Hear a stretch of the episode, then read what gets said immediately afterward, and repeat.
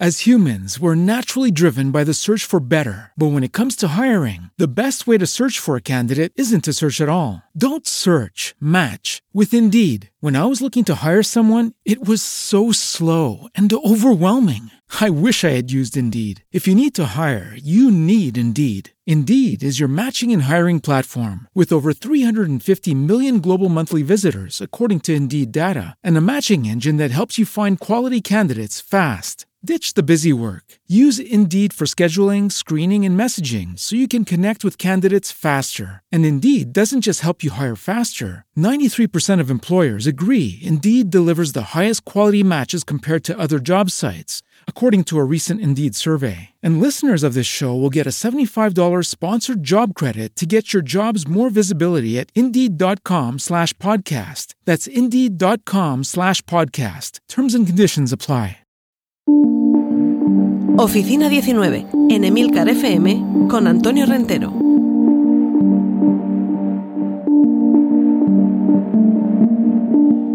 Saludos y bienvenidos después de esta pausa vacacional estival a Oficina 19, el podcast sobre teletrabajo de Emilcar FM. Regresamos, iniciamos curso y se nota que todo comienza de nuevo y algunas cosas es posible que terminen. Hoy quiero hablaros de dos noticias que parecería un contrasentido sacarlas aquí en un podcast dedicado al teletrabajo, pero precisamente por eso tenemos que hablar también de aspectos eh, negativos y de posibles finales para un teletrabajo generalizado como el que se ha vivido meses atrás. Hay dos noticias en las que me gustaría detenerme esta semana.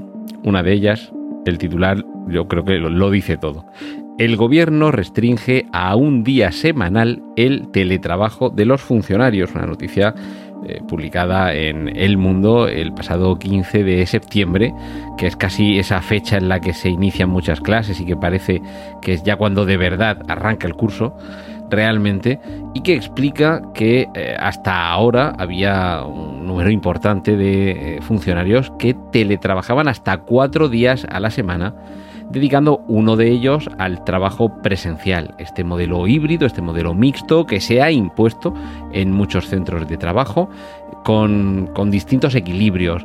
En este caso, ya digo, cuatro días de teletrabajo, uno de trabajo presencial, en otros sitios la proporción es a la inversa que de hecho es lo que va a suceder ahora, que va a ser al revés. Va a haber, en, en el caso general. Seguramente habrá muchas excepciones y también dependerá del tipo de trabajo de cada funcionario, porque hay trabajos que el funcionario no se puede llevar a casa y, en este caso también esto afecta a cómo, eh, no solo en la función pública, sino como en muchas eh, empresas, en muchos organismos, se va a ir afrontando esta nueva etapa en la que la pandemia que ocasionó eh, hace un año y medio, el que todos nos quedáramos encerrados en casa, va remitiendo y evidentemente las consecuencias también se dejan notar en el ámbito laboral. Con esta adopción de nuevos modelos os iré comentando a lo largo de las próximas semanas las distintas eh, empresas, sobre todo las grandes empresas tecnológicas, las eh, empresas en las que hay un gran número de empleados, que su trabajo se puede hacer delante de un ordenador y ese ordenador puede estar en casa o puede estar en la oficina y que han ido adaptándose a la nueva situación. En algunos casos, llamando ya a los trabajadores a que vayan pasando por la oficina y que recuperen los horarios eh, habituales antes de la pandemia, en otros casos encontrándose con cierta contestación, cosa que aquí seguramente los funcionarios no van a poder tener esa capacidad negociadora, pero en algunas empresas eh, sencillamente, y esto ya sería otra noticia más, en Estados Unidos hay un porcentaje importante de la población laboral que literalmente se está despidiendo de sus trabajos, es decir, no los despiden, sino que son ellos los que se marchan, porque las condiciones hacen que prefieran quedarse en casa y buscarse otro trabajo antes que regresar a la oficina. Y esto, que ya digo, en el caso de, esta noticia, en la que la Administración Pública Española va a ver cómo van regresando de manera paulatina y gradual cada vez más funcionarios a la presencialidad, quedándose, como digo, en solamente un día semanal de teletrabajo, hay empresas que al, al comunicar su decisión de avanzar en esta dirección han visto, insisto, en Estados Unidos, como un porcentaje nada desdeñable de sus empleados han preferido quedarse en casa, darse de baja en la oficina y buscarse otro trabajo que sí que les permita esa eh, flexibilidad, esa conciliación laboral que hasta ahora les estaba permitiendo el teletrabajo, o en todo caso el modelo híbrido en el que el teletrabajo no sea solamente un día, que yo creo que tampoco está mal, que evidentemente todo esto mm, siempre hay que analizarlo en función de la necesidad del propio trabajo y de que realmente sea útil, que sea práctico. Teletrabajo, perdón, un trabajo, un puesto laboral o una organización que con que un día a la semana se puedan concentrar todas las reuniones presenciales o el momento de tener que presentar algo, recoger documentación o entregarla de manera física, a lo mejor este modelo de seguir un único día a la semana con trabajo presencial les seguiría sirviendo, mientras que habrá otras que no. De hecho, en esta noticia sobre la Administración española eh, se recuerda también que el teletrabajo eh, tenía una naturaleza voluntaria y reversible, es decir, que en cualquier momento y dadas unas determinadas circunstancias se podía volver a variar ese equilibrio que se había conseguido y ya digo, con distintas eh, adaptaciones, dos días presenciales, tres en teletrabajo, al revés, uno, cuatro, eh, tres, dos, dos, tres, esto ya cada uno se va adaptando, pero creo que es uno de los síntomas de que de nuevo vuelve a variar la situación y en este caso vuelve a variar para ir regresando a la presencialidad, aunque todavía, ya digo, os iré comentando de los modelos híbridos que siguen existiendo. Y, en fin, relacionado también con esta vuelta al teletrabajo, ya digo, es que, a, ver, habrá oficinas, habrá empresas, habrá organismos que necesiten que se vuelva a la presencialidad, porque no todo el trabajo se puede hacer a distancia ni desde casa con un ordenador. Esto también es comprensible. Yo abogo porque en la medida de lo posible se, se trabaje desde casa si así resulta más cómodo, más productivo, más económico, pero todo esto hay que analizarlo. Pero decía que hay otras consecuencias negativas de este regreso al trabajo. Este curso que ahora empieza nos ha traído imágenes que llevábamos dos años sin ver y circunstancias que llevamos dos años sin medir. La elevación de la contaminación y los atascos. Una noticia del medio de internet News, no sé si lo conocéis, escribe tal como suena, N y latina US, que es la forma de pronunciar en español la palabra inglesa noticias, news, eh, eh, publicó una noticia cuyo titular decía tal que así el pasado día 16. Greenpeace denuncia que el tráfico roza el nivel prepandémico y que el fin del teletrabajo lo aumentará más.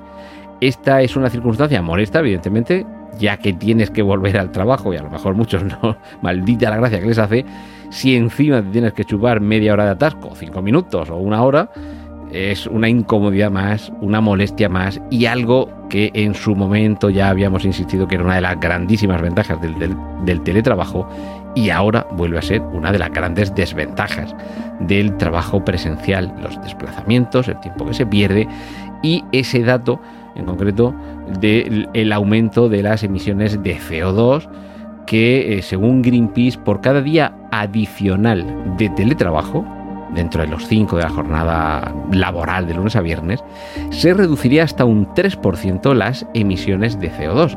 Es decir, que si por lo menos cuatro días se teletrabajara, estaríamos hablando de un 12% menos de emisiones de CO2, en un momento en el que tan importante, tan relevante es esta circunstancia, este daño que se le hace al medio ambiente y por ende también a la salud de muchas personas que, bueno, hay miles de muertes al cabo del año por enfermedades respiratorias que también tienen una incidencia relacionada con esta contaminación. Hay diversas campañas en diversos municipios, quizá aquí en España el más conocido sea Madrid Central, de reducción del tráfico en el centro de las grandes ciudades, que fijaos que hasta hace unas semanas, unos meses, casi parecía que no era tan necesario por, por ese gradual retorno al trabajo presencial, pero que a partir de ahora, a partir de este mes de septiembre, ya se va a ir convirtiendo de nuevo en la recuperación de una normalidad que habíamos logrado romper, se había producido una, una disrupción, sí que es cierto que obligatoria y quizás se avanzó en semanas, lo que de otra manera, de una manera natural y no forzada, habría llevado lustros y ahora quizá empecemos a ver las consecuencias negativas de regresar a esa normalidad, que desde luego hay que recuperar la normalidad e incluso mejorarla, pero que sirva para algo, que aprendamos un poquito de todo esto que durante, ya digo, durante un año y medio aproximadamente hemos tenido como una normalidad eh, momentánea y quizá de las eh, buenas lecciones que nos haya podido proporcionar, dos serían estas, la de la enseñanza de un modelo híbrido, de saber adaptar a cada circunstancia laboral ese equilibrio entre lo presencial y el trabajo a distancia, y en el caso de los desplazamientos, pues volvemos a la contaminación, volvemos a los atascos. Y aquí, en Emilcar eh, FM, lo que volvemos es a Oficina 19. Así que ya, a partir de esta semana, volvemos todos los lunes a nuestra cita. Un saludo de Antonio Rentero. Has escuchado Oficina 19. Hay más programas disponibles entre www.emilcar.fm barra oficina 19 y puedes ponerte en contacto a través de Twitter con arroba Antonio Rentero.